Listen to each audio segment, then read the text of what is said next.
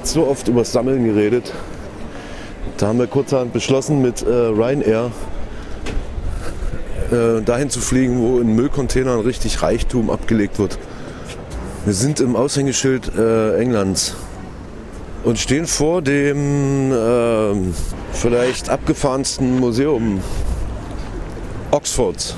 Da sind wir nämlich. Sieht alles ein bisschen aus wie, als hätte man Hollywood-mäßig probiert, für Harry Potter noch mal was nachzubauen. Aber dabei ist es natürlich genau andersrum. Die haben ja Harry Potter nach Oxford gebaut. Und das ist das äh, Geschichte Naturkundliche Museum. Das ist auch schön, aber direkt dahinter ist die Sammlung eines ehemaligen Admirals. Pitt Rivers heißt der. Da gehen wir jetzt mal hin.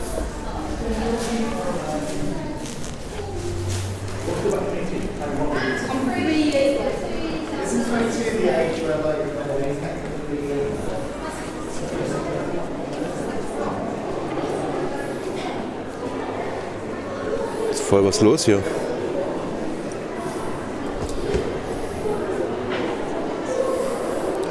Heute scheinen sich alle Schulklassen Oxfords mit der ähm, Geschichte der Natur beschäftigen zu müssen. Die Dronte von dem hungrigen Seefahrer erschlagen.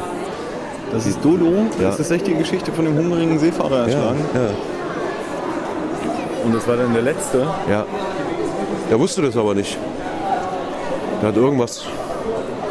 Dead as a Dodo, sagt man in England. Aber der sieht aus wie so ein äh, Saurierküken, so von der Ja, ja. Figur. Im Hintergrund sind ja auch Saurier. Ja. Das ist ein tolles Gebäude übrigens, in dem wir sind. Das ist so, sieht ein bisschen aus wie ein ganz alter Bahnhof oder ein ganz uraltes Gewächshaus. Also oben Glasdach und dann so eine auseinander gespreizten Metallträger. Sehr licht, ein einziger großer Raum. Und so ringsrum äh, Balustraden mit kleinen arabischen Säulen und lauter Schuluniformen hier drin. Manche sehen schon aus, wie sie mit 60 aussehen. Großartig. Ich glaube, das ist der Onkel von Harry Potter. Der Enkel. Enkel. ja, der Enkel. Hier haben sie einen vollständig erhaltenen Saurierkopf gefunden. Von einem Tyrannosaurus Rex. Und zwar in Hollywood, schätze ich. Oben sind auch Riesenmarienkäfer und sowas.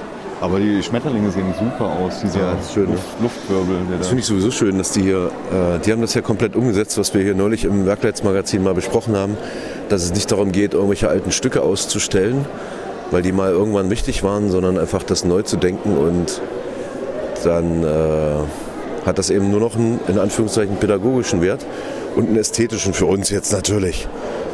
Aber es ist auch Das haben sie sehr schön gemacht. Also, großartig, wie sie den, den äh, Schwanz mit all seinen äh, Wirbeln irgendwie auf so eine Plexischeibe gebogen haben. so, also jetzt verlassen wir mal das Naturkundliche Museum.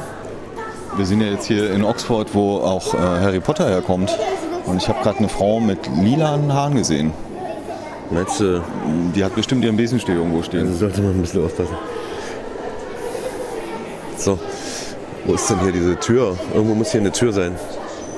Hier. Wir sind jetzt in so einem Wandelgang und jetzt kommen wir in das eigentlich tatsächlich krass interessante Moment. Das sind doch nur Würmer. Das sind doch nur Polypen und so Viecher. Jetzt, jetzt hier ähm, hat dieser Admiral das Kram versammelt und jetzt sind, sind wir tatsächlich in einem echten äh, Archiv, wenn man so will. Und zwar hat der das, das muss man mal dazu sagen, was wir jetzt hier sehen, ist ein Raum, der ist nicht ganz so groß wie der, in dem wir gerade waren und vor allen Dingen viel dunkler und so ein bisschen das, was man sich vorstellt, wenn man in so eine Wunderkammer käme. Der hat das nämlich thematisch geordnet. Das heißt, alles, was wir hier sehen, ist geordnet nach zum Beispiel sowas wie äh, Töpferei aus Afrika oder alles zum Thema Tod aus der ganzen Welt oder Mumien aus der ganzen Welt oder Fortbewegungsmittel aus dem Norden. Vollkommen verrückt. Das ist das großartige, der großartigste Museumsraum auf der Welt, den ich kenne. Also wir stehen jetzt hier an der Treppe und runter geht es in so eine Art Saal und das ist so ein Labyrinth aus Vitrinen, ähm, wo so in Pyramiden ähm, oder wie bei Zuckerbäckern, also wenn dann in so Kon Konditoreien, Patisserien, also so Törtchen übereinander gestapelt sind, so sieht es aus. Unten Vasen, in der Mitte Vasen, oben Vasen und oben nochmal als Krone eine ganz große. Dann da hinten so diverse Totems, rechts Schrumpfköpfe, Masken, hinten Boote, Ja, ist viel, viel Voodoo Fischkörper. auch.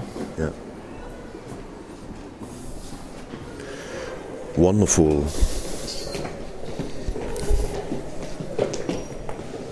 So, der ist nochmal höher, der Raum, aber schmaler insgesamt und wirkt wie so ein, ja, tatsächlich wie so ein endloses Archiv von Dingen.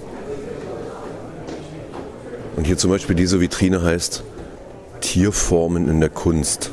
Also alles, alles aus der Sammlung dieses Admirals, der um die Welt geschifft ist und Zeug mitgebracht hat. Von irgendwo. Sehr schön finde. Das kann man noch gar nicht sehen. Ähm, Gibt es überall auch so Schubladen, da sind auch noch so Sammlungsgegenstände drin, die alle beschriftet sind, so wie von ihm damals. Nicht, nicht wie von ihm, sondern und das ist auch alles voll. Das sind hier so äh, Bronzemessing Kupfer-Dinge aus Asien und Indien. Oben sind Amulette, religiöse Kunstgegenstände. Ah, hier, Tempelpriesterin. Vier Schubläden übereinander, drei nebeneinander zum Aufziehen. So Jadestein oder Speckstein-Figuren. Ups, die gehen auch einer, schwer. Einer der größten Räuber gewesen offenbar, die man sich vorstellen kann. Also der ist mit seinem Schiff um die Welt und hat überall alle Inseln um alles Wertvolle erleichtert. Das ist hier so ein Gebetsmühlen-Ding, also so aus dem Ja. äh, Tibet oder. Ja, da kannst du auch, wenn du das drehst, ähm, dann verändert sich die Dimension des Raums. Rausnehmen darf man es nicht. Nee, nicht mehr. Konnte man mal. Früher konnte man die in die Hand nehmen, aber das war den Leuten wahrscheinlich zu heikel, weil dann zu viel weggekommen ist. Mächtig viel Elfenbein. Äh, äh, Hörner, Mähnchen draufgemalt, Kannst du jetzt die ganze Schublade Schiffe draufgemalt. Und hier ist auch sozusagen so ein bisschen was über die Province, Kommandeuse, Christians.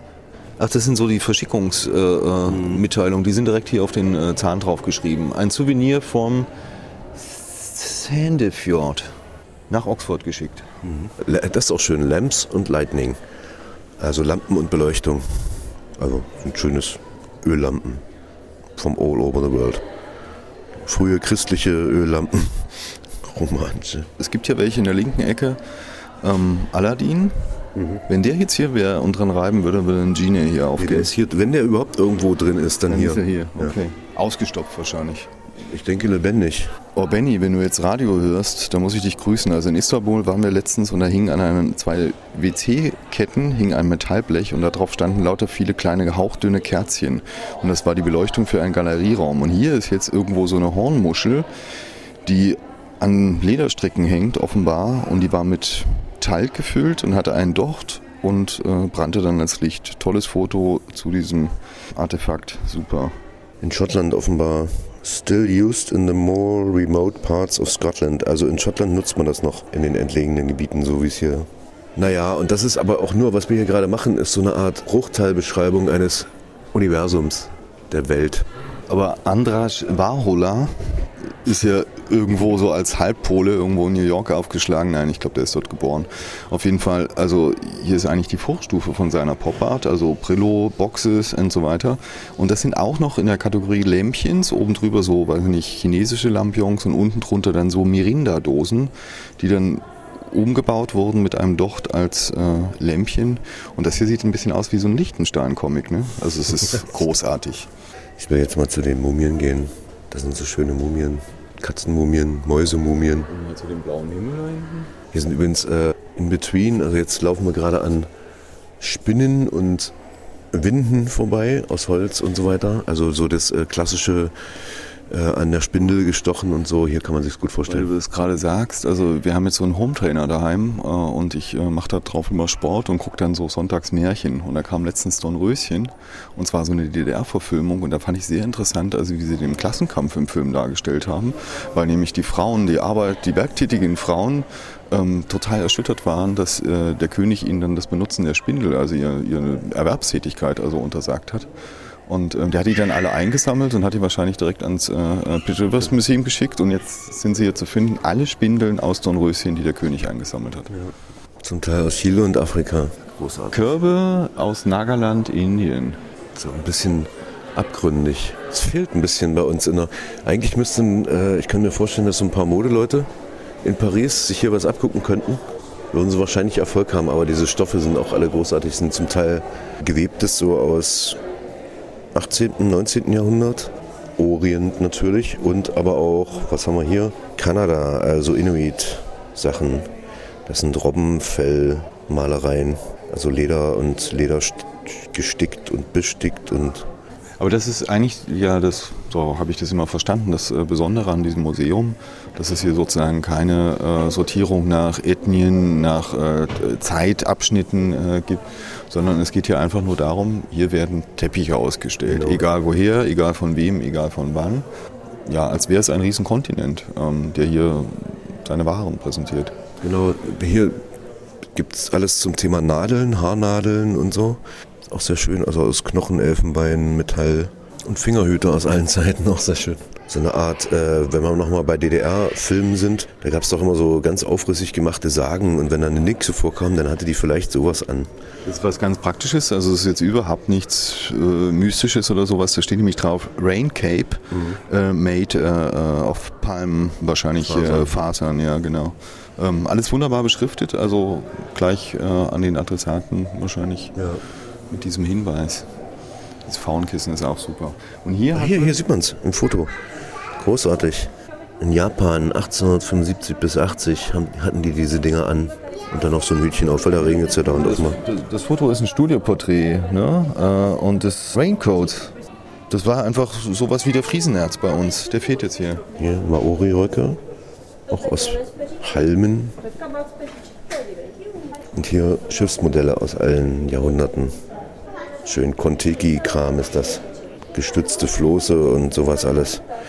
Was insofern schön ist, als äh, sich daran ja ablesen lässt, wo die Leute diese und diese Art Boote, also das ist noch gar nicht so alt, ne? 1934, 35 hier gesammelt, also alles dieses Jahrhundert.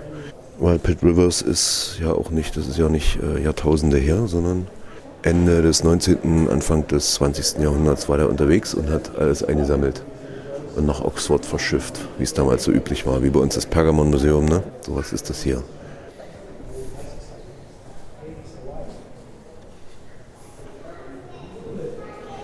So, und jetzt, ich habe den Daniel schon verloren. Ich begebe mich mal durch Opiumpfeifen und an allen möglichen Drogenpfeifen vorbei, aus allen möglichen Pflanzen herausgeschnitzt und Hörnern, hin zu den Mumien. Hier wird es auch gleich ein bisschen spooky. Hier ist nämlich auf dem Weg zu den Mumien ist erstmal Voodoo. Sympathetic Magic heißt das. Und auch wieder mit Tonnen von Schubläden, wo lauter Voodoo und Zeugs drin ist. Und das sieht jetzt echt mal aus, wie man sich's kaum ausdenken kann. Zum Beispiel ein Objekt, was von mehreren Nadeln durchstochen ist, aber offenbar so eine Art Klumpen aus Fell und Blut ist. Also um Hexenkraft zu erzeugen. Ach ne, oh, noch besser.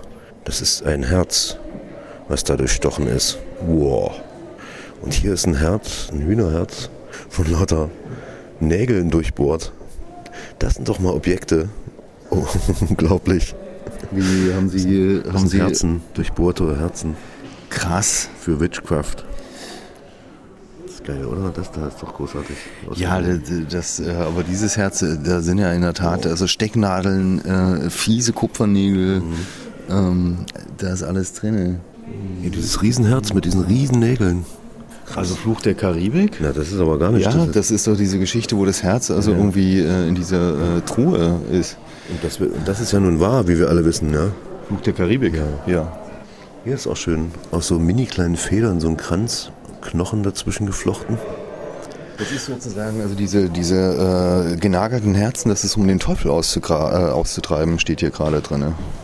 Ja, aber da rechts äh, bei diesen anderen ist es äh, für Hexenkraft. Ja, also um, um sozusagen Zauberfähigkeiten und sowas. Ja, aber hier haben wir natürlich auch die ganzen Amulette und so, Schutz vor, hm, hm, hm.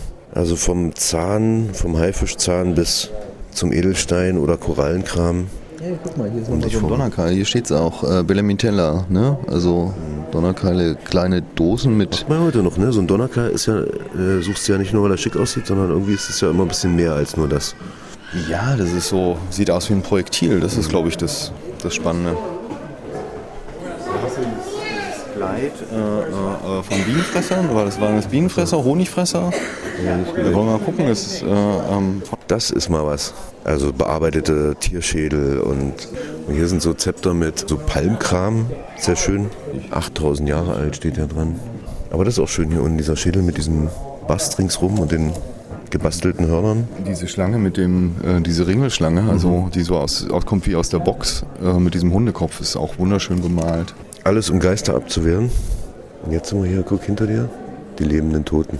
Das ist schön, weil neben den Mumien, die hier ausgestellt sind, äh, sind auch immer noch die Röntgenbilder mit dazu ausgestellt. Das heißt, man kann sozusagen das Innere der Mumien sehen, der Kindermumie hier zum Beispiel. Oder der Vogelmumie, das dürfte wohl ein großer Falke sein oder sowas. Und hier Sakrileg ist eine, äh, das was ihr so aus dem Film kennt, so ein Mumienkoffer, so ein schöner bemalter geöffnet und man kann sozusagen reingucken und sieht die Mumie drin liegen. So wie man sich das immer. Ist ein bisschen, fast noch ein bisschen zu viel Licht hier. So, jetzt schauen wir der Mumie mal ins Angesicht. Ist natürlich immer noch in Lappen eingewickelt. Aber auch hier liegt sozusagen das Röntgenbild drüber und man kann sehen, wie sie atmet. Es bewegt sich nämlich der Brustkorb ein bisschen. Da fallen mir gleich zwei künstlerische Arbeiten ein. Das eine ist äh, Brian Kettling, der hier an der Ruskin School arbeitet, der tatsächlich mal eine Mumie mit so sich bewegendem Brustkorb gebaut hat, die man dann äh, besuchen konnte im Moor. Und das andere ist Andreas Löschner-Gornau, der bei seinem Auszug aus Halle auf die Philippinen unter anderem seinen Keller beräumen musste, wo noch vier geteerte, übergroße Mumien lagen, die keiner haben wollte, weil sie so schwer waren. Liegen die wahrscheinlich jetzt immer noch im Keller und erfreuen die neuen Besitzer der Wohnung. Schön ist, wenn hier wie bei den sch- schamanistischen Masken dann immer mal noch so ein Foto mit auftaucht, wo die wirklich in Nutzung sind in dem vergangenen Jahrhundert. Jetzt ist leider die Harry Potter Klasse hier eingeritten. Boah, dieser, guck mal, äh, weil wir vorhin gerade diesen, ja äh, äh, wie hieß dieser äh, Delfin mit diesen äh, Starfighter-Flossen? Äh, das hat man hier aus Holz gebaut, also wieder so blau, rot, gelb, weiß bemalt, mit Hörnern bestückt. Sieht traumhaft schön aus. Ist, es ist eigentlich, ich weiß es nicht. Ähm, es, ist, es hat auch eine, äh, äh, hat auch wie so ein Flugzeug Ja. so eine Beschriftung an der Seite. Also Ah, ja, so, stimmt. wie man, wie man ähm, die äh, Bomben und die äh, Flugzeuge äh, im Ersten und Zweiten Weltkrieg bemalt hat. Das Witzige ist auch, das ist im Niger entstanden, äh, in den 30er Jahren des vergangenen Jahrhunderts und das sozusagen vorn an der Schnauze dieses irgendwie hölzernen Hai-Konstrukts ist dann auch nochmal so wie so ein Propeller vorne dran geklebt, den der Fisch jetzt natürlich nicht hat. Und so eine, es gibt auch so eine Fliegerbrille, die es aufhat.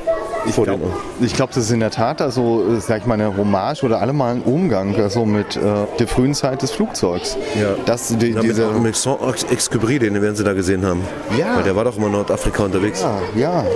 Oder Drachenflieger oder sowas. Aber schau mal hier, diese Janusköpfe sind auch großartig. Hier sieht man so ein Foto. Ähm, Das wurde auf dem Kopf noch getragen als zweiter Kopf sozusagen.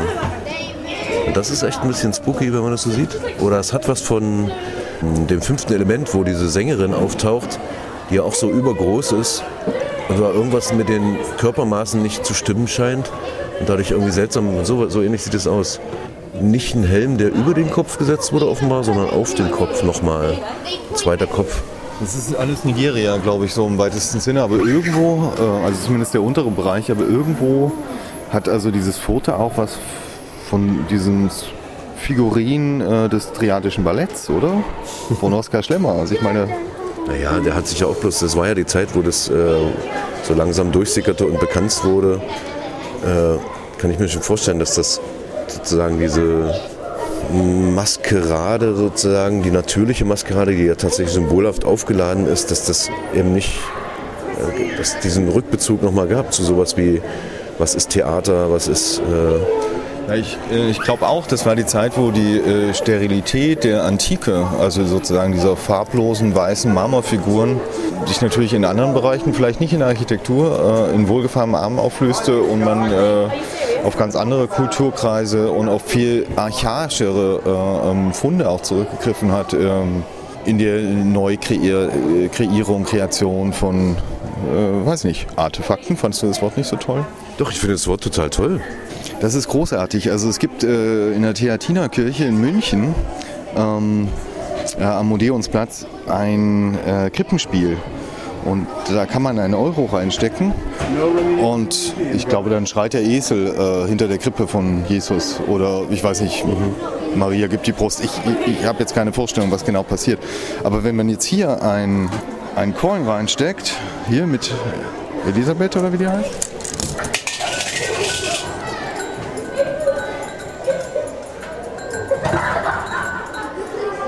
dann leuchten die Figuren mhm. und das ist verneigen sich und es gibt ein kleines Glockenspiel. Es war recht kurz für und, einen Pfund. Aber die Augen leuchten vor Freude mhm. und ähm, die vordere sieht aus, ja, wie Birgit, ja, wie ein Ballach.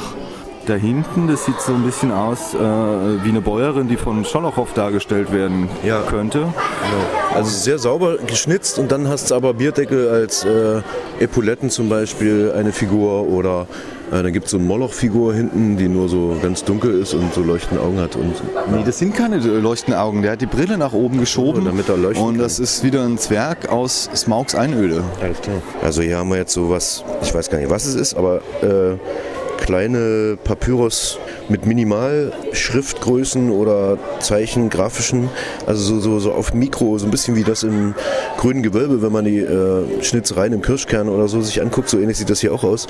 Also auf so ganz kleinst Horoskope tatsächlich zum Beispiel. Das ist dann nochmal die Geschichte äh, Benjamin, äh, das Kunstwerk im Zeitalter seiner technischen Reproduzierbarkeit, wann auch immer dieses Zeitalter anfängt, aber diese religiösen Figuren die sind ein bisschen älter als ähm, 1850 und man konnte hier sozusagen jede Kopie in Original und konnte hier ähm, Abdrücke von Schreien machen. Also man hat hier das Klischee und den Abdruck. Treatment of Dead Enemies. Also getötete Feinde. Das ist schon schön. Was hier besonders krass ist, äh, damit diese Menschen wirklich nie widersprechen, nicht widersprechen im Sinne von gegen, sondern niemals, jemals widersprechen, hat man ihnen den Unter- und Oberkiefer mit so Palmzweigen äh, zugenäht oder hier mit irgendeinem Stoffseil. Das heißt also, mhm. der Mund ist für immer geschlossen. Ja, und zum Teil ganzen, den ganzen Kopf mit so äh, dornartigen Sachen umhüllt. Also ein bisschen wie die Jesus-Dornenkrone, nur für den Gesamtkopf. Auch sehr schön umflochten, ja? also gefangen äh, im auch sichtbaren Sinne. Die wurden ja dann in der Regel auch rund ums Lager ausgestellt, beziehungsweise ums äh, Zelt und sowas. Ja, das ist ja auch interessant, also dass die äh, Menschenfresser, die letzten Papua-Neuguinea sozusagen, dass, dass das ja noch in der Mitte des vergangenen Jahrhunderts absolut Usus war, dass feindliche Körper sozusagen zur Abschreckung nicht nur gegessen, sondern dann auch ausgestellt wurden vom Dorf, damit die Horde von nebenan sozusagen da nicht, nicht nochmal auf die Idee kommt, Bambule zu machen. Und das gilt dann natürlich auch für diese Schrumpfkopfherstellung, die wir hier auch sehen.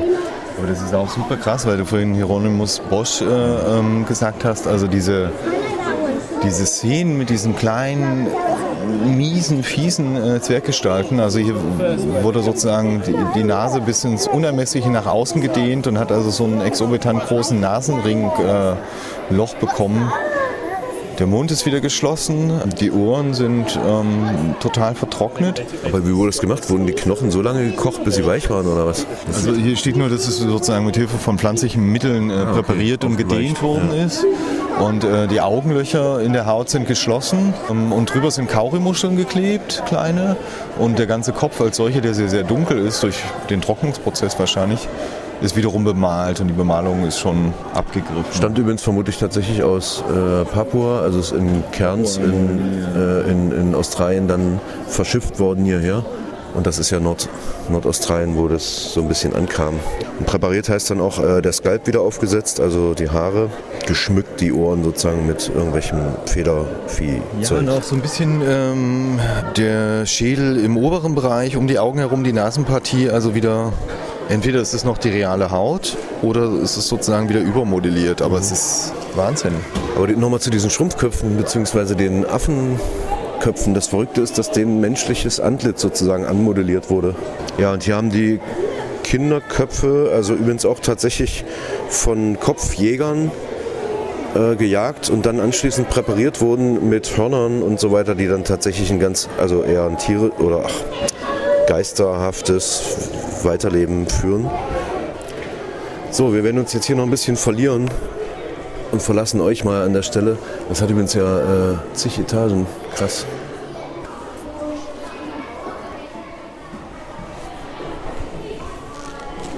Achso, für alle, die, die jetzt erst dazugeschaltet haben, im Pitt Rivers Museum laufen wir rum in Oxford, hinterm Naturwissenschaftlichen Museum. Und hier ist noch äh, eine Kette mit sowas, äh, wollte ich eigentlich immer mal meiner Freundin schenken. Aber die würde das nicht anziehen, weil das so ellenlange Zähne sind von einem Wal, einem Zahnwal. Großartig. Sieht aus wie so eine riesen... Wow. Also gut, dass es die britische Admiralität gab. Sonst würden wir nie hier drin stehen. Ähm, naja, wir wissen schon. Gehen wir jetzt so einen mitgebrachten Kaffee trinken?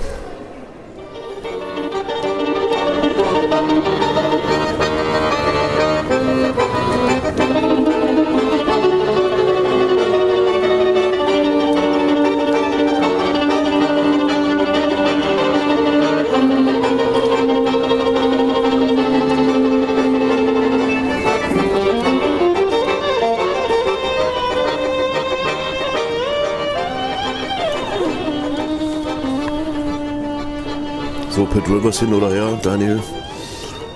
Dein erstes Mal England, dein erstes Mal Oxford. Kurz Resümee.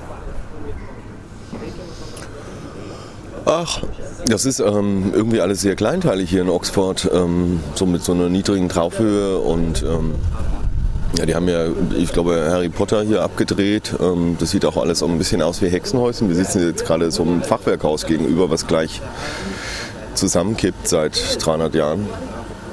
Es war so ziemlich die, die schönste Sammlungspräsentation, die ich bislang gesehen habe. Ähm, so ganz nach Carsten Bott von jedem eins. Also so alles durcheinander.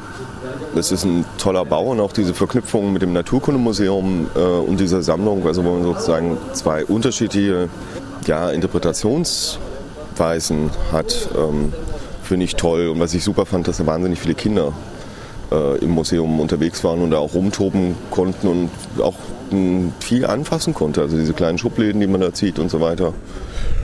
Das ist ein toller Ort. Ähm, zu Oxford selber waren so viel im Museum, kann ich jetzt nicht so viel sagen. Ja, wir fahren ja jetzt auch gleich wieder zurück. So ist das eben mit dem reinen Lichtern. Aber hier leben wollte ich jetzt auch nicht. Ist mir alles zu klein. Es sei denn in so einem, ähm, in so einem Knast, in einem dieser, wie heißen die gleich, Colleges. Selbstversuchmäßig das schon. So, macht's gut.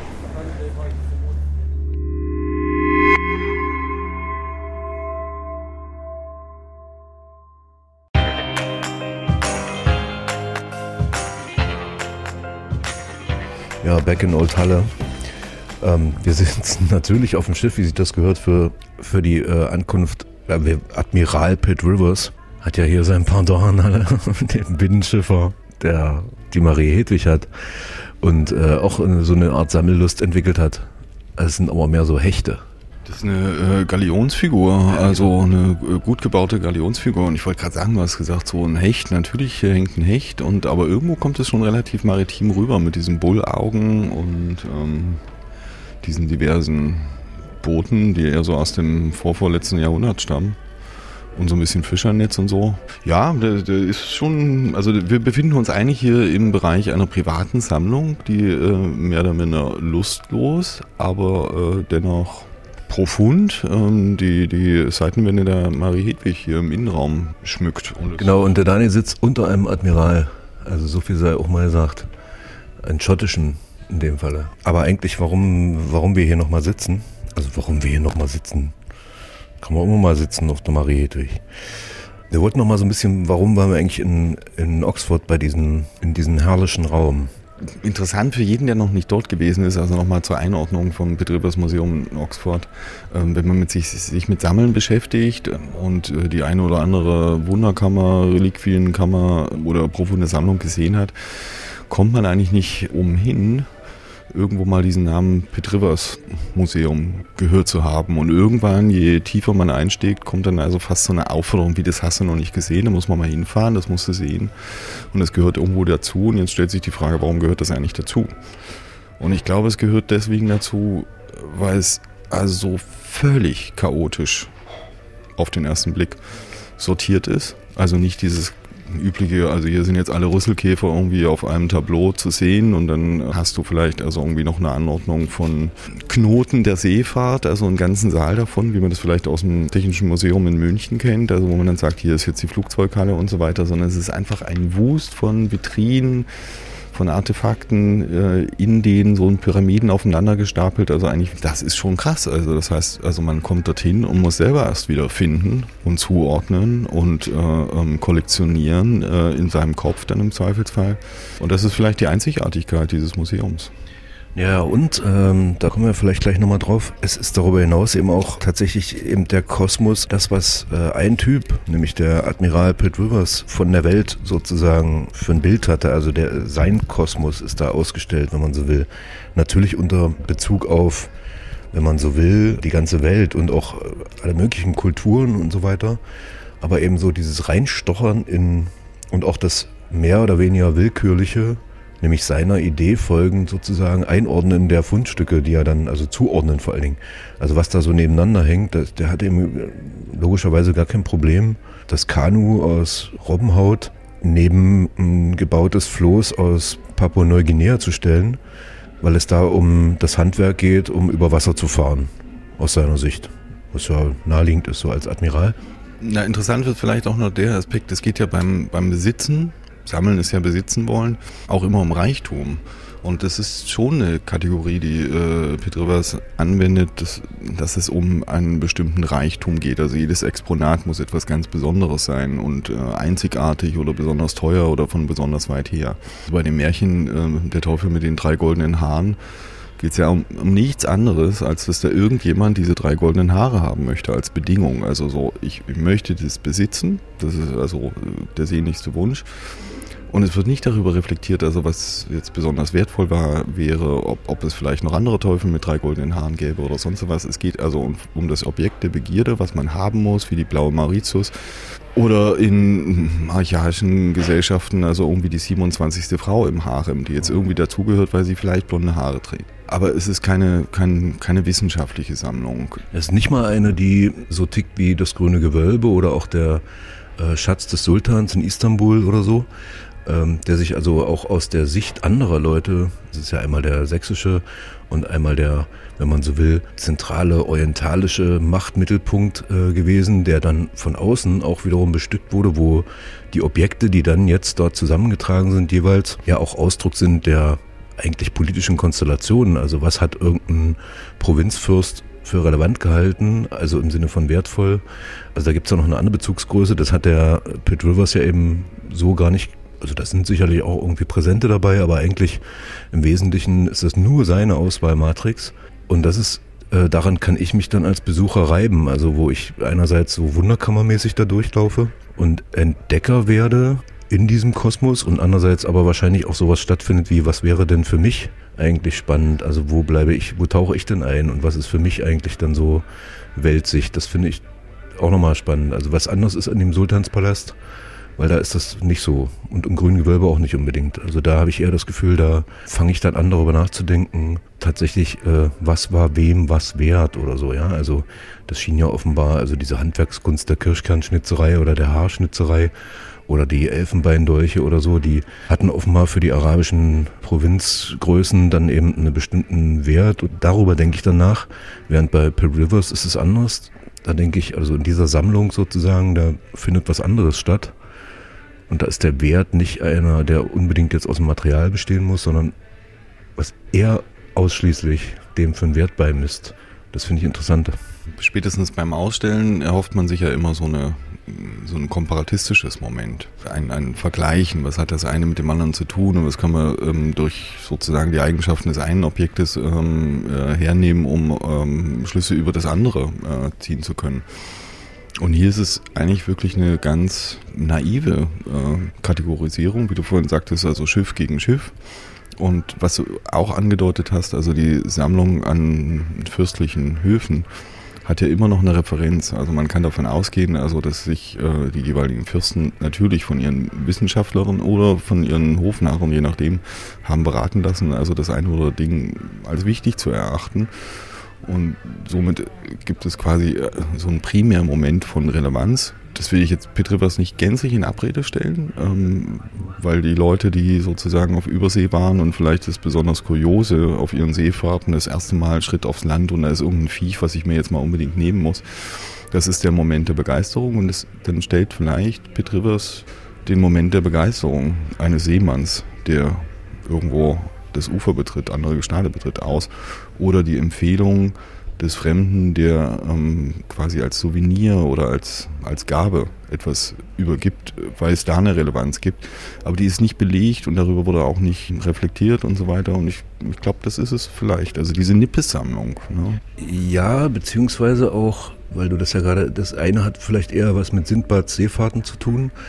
Also diesem Abenteuerwelt ja, äh, also der begrenzte, in dem Fall englische oder, oder britische, großbritische Kosmos von der Insel aus sozusagen betrachtet und das Hineinholen von Welt in so einem Moment. Und das andere ist ja, naja, sind ja so die Kultureliten Austauschobjekte sozusagen, ja. Also wenn wir jetzt grüne Gewölbe haben oder nochmal den Sultanspalast oder meinetwegen auch die Ermitage oder sowas. Das, das tickt ja anders als die blanke Wunderkammer sozusagen. Ja? Also das ist schon nochmal was anderes, finde ich. Also dieses ähm, Erfassen von Welt auf der einen Seite aus einem nicht wissenschaftlichen Kontext, einem, einem eher so begeistert sein am Fremden und Verwunderlichen, dem Wunderbegriff sowieso. Und das andere ist ja nicht ein tatsächliches Wunder, sondern da geht es ja schon um die, die High-Level-Äußerungen der jeweiligen Kultur also wenn es jetzt um Präsent geht, wenn irgendjemand jemanden so, ja, was, was, was, wenn wir nach Kasan fahren, was kriegen wir da im Ministerium geschenkt? Was halten die für, das ist ein ganz anderes Auswahlkriterium. Ja, ich denke auch, je dichter dann Welt zusammenrückte, also die Sammlung ist ja auch schon ein bisschen in die Jahre gekommen, desto mehr Referenzen, also Vergleichbarkeiten gab es. Und dann kann es durchaus sein, dass man in einem Land, also wo überhaupt kein Wein angebaut wird, also dann doch also irgendwo ein Wein geschenkt bekommt, weil es zum guten Ton gehört, also der dann vielleicht von irgendwo anders herkommt. Dann heißt es ist halt ein Austausch von einem Gut, was per se als wertvoll, im Mainstream irgendwo per se als wertvoll erachtet wird. Also man könnte ja ein bisschen zum Statussymbol der Moet äh, Champagnerflaschen, die also in Geschäftsbeziehungen dann eben verschenkt werden. Da wird ja nicht mehr das, ähm, ich meine, äh, das, New Yorker Steak verschenkt, äh, was jetzt sozusagen die lokale Größe ausmachen würde für die japanischen Wirtschaftsgäste, sondern da wird es der international anerkannte äh, Best Champagner, äh, der wird verschenkt in der dann auch noch repräsentativen Blechschachtel oder so. Ja, das, oder wenn man noch weiter ähm, in dem schönen Film, wo Al Pacino der Mafia-Pate ist von einem Undercover-Agenten Johnny Depp und die sich dann zu Weihnachten jeweils einfach ein paar hundert Dollar schenken. Im Briefumschlag, da ist es dann so vollkommen end. dann ist es das universellste Austauschmittel. Da kann ich mir natürlich den Champagner selber kaufen oder im Zweifel die Kippen oder so. Also hat dann nichts mehr mit Sammeln zu tun, sondern dann ist es eben wirklich der Wert. Und das ist eben der Unterschied für mich schon mit diesem Sammelding. Also da werden höchstens Statussymbole versammelt im grünen Gewölbe. Und in der Retrospektive ist es für uns eine Wunderkammer, und eigentlich ist es aber was anderes gewesen. Es war jetzt nicht derselbe Beweggrund sozusagen aus meiner Sicht. Also vielleicht partiell natürlich, ja. Also kann schon sein, dass ich habe das grüne Gewölbe jetzt nicht so vor Augen, aber kann schon sein, dass da der ein oder andere auch so ausgewählt hat, so dass es so ein Moment, was könnte dem gefallen, dem sächsischen König. Ja, und es geht natürlich da auch um, um Steigerungen äh, in den Mikrokosmos hinaus, hinein bei dem äh, Kirschkern. Ja? Also, dass man irgendwie sagt, das ist jetzt aber im Vergleich zu wahnsinnig klein und hat also trotzdem so eine Vielzahl von Oberflächen und da ist ja dann auch in der Vitrine die Lupe davor, damit man also die Möglichkeit hat, also sich da reinzugucken. Aber ich bin hier gerade bei Guy de Maupassant, äh, Fräulein Fifi aus Meistererzählung, wo ähm, quasi die Vitrine und der Salon beschrieben wird, also was man da so stehen hat. Und da wird eben auch als Produkt und das ist ja vielleicht so ein, so, ein, so ein Label, was man heute sammelt. Also man muss dann halt irgendwo ein bestimmtes Telefon haben, eine bestimmte Uhr, ein bestimmtes Auto. Das sind ja sozusagen alles Marken, also die sozusagen den Status auch vergleichbar machen. Und all das finde ich bei Trivers irgendwo nicht, sondern es ist für mich, als ob mehrere Boote auf einmal gestrandet wären und man dann irgendwo den Strand entlang laufen würde und so ganz langsam vielleicht mühselig zuordnen könnte. Also das ist eine Boot, also die und die Ware hatte und das andere die und die. Das heißt, man, was ich vorhin meinte, man muss es im Kopf erstmal wieder sortieren und einordnen.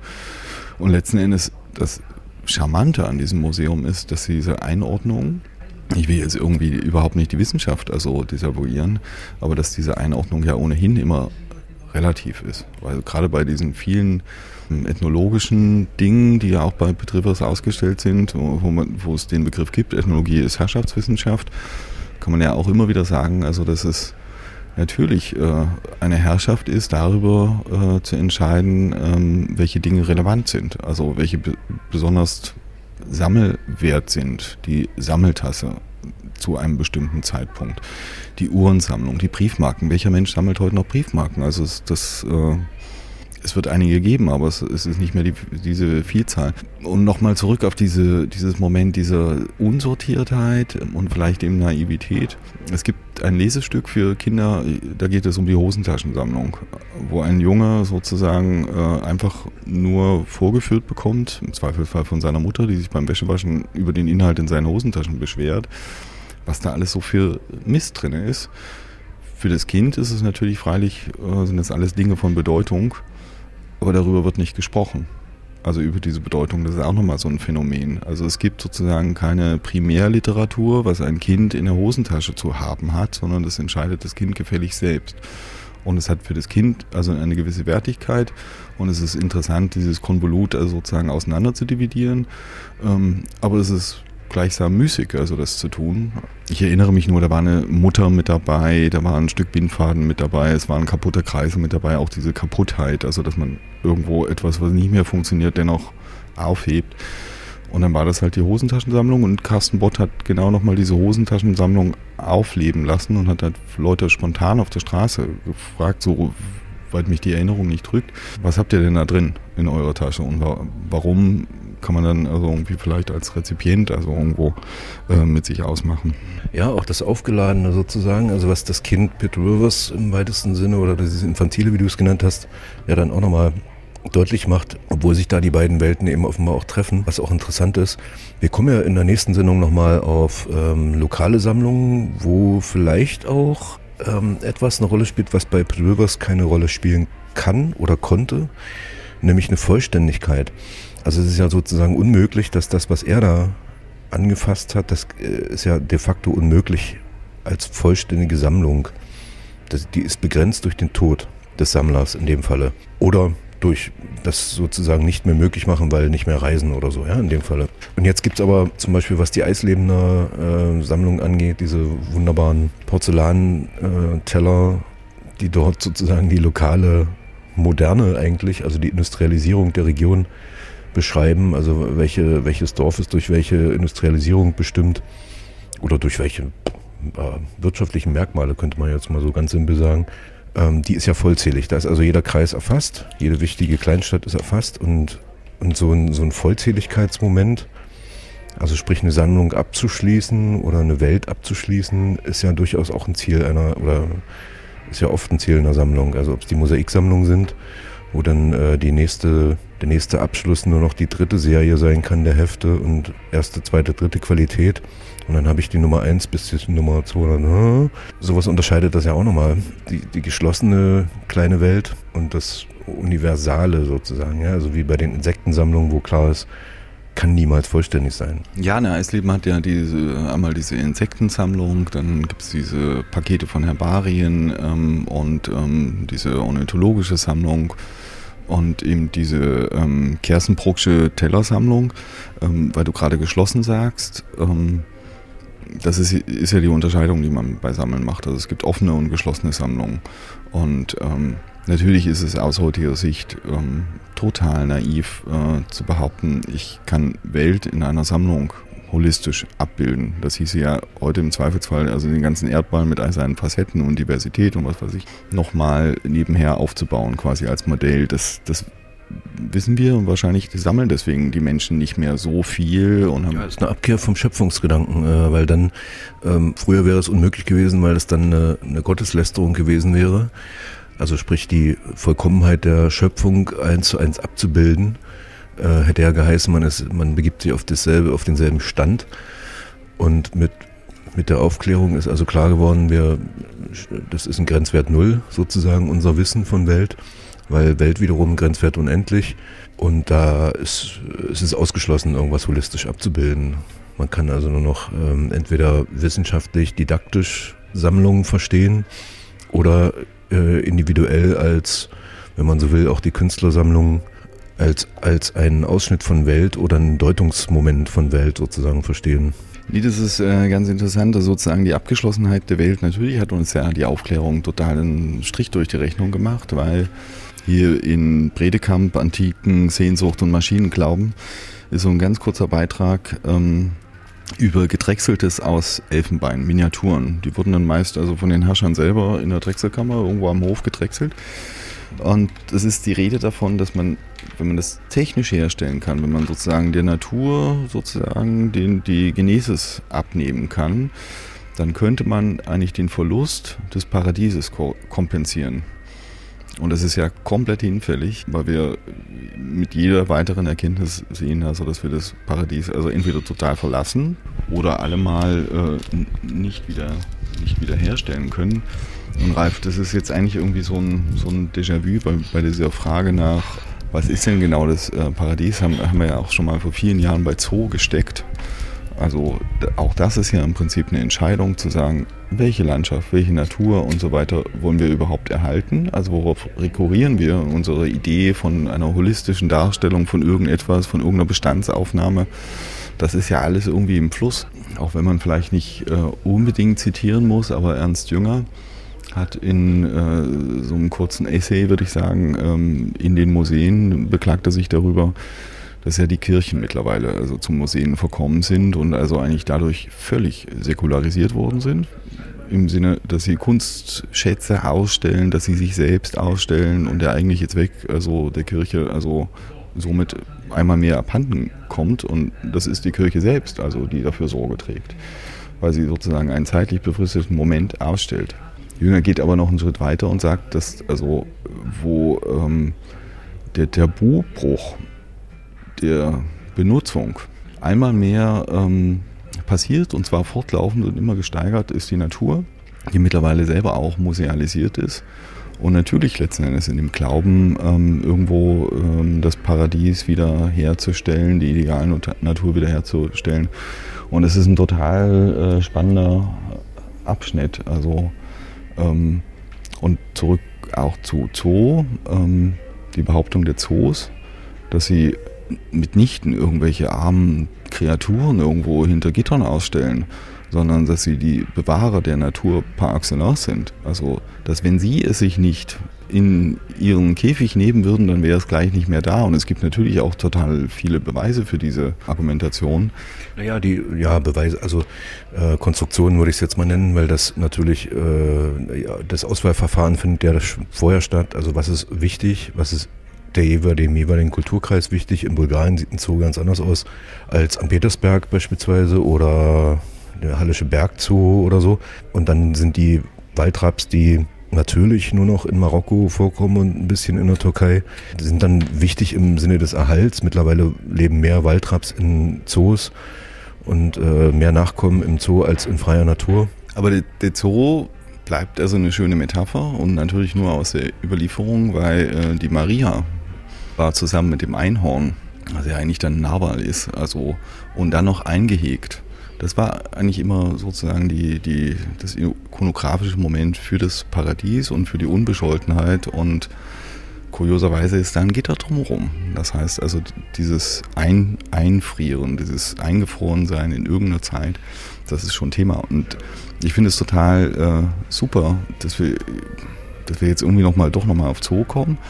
Weil ich glaube, dass man diese, diese Sammlung von Pete Rivers mit seinen Dingen von Welt durchaus immer wieder, also mit Zoo oder Zoo Natur oder auch der damaligen These Kulturlandschaft als Zoo Natur äh, vergleichen muss. Und ähm, ich glaube, wenn wir jetzt weiter zur Sammlung machen, in den nächsten Sendungen bahnt sich hier in Halle was an, in den Frankischen Stiftungen, also wo jemand aus, aus lauter Verzweiflung, ähm, dass er nicht mehr nach Halle kommen kann, also äh, Ansichten von Halle beginnt zu sammeln.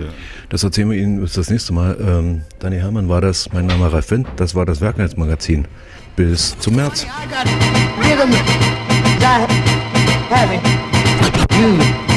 Yeah.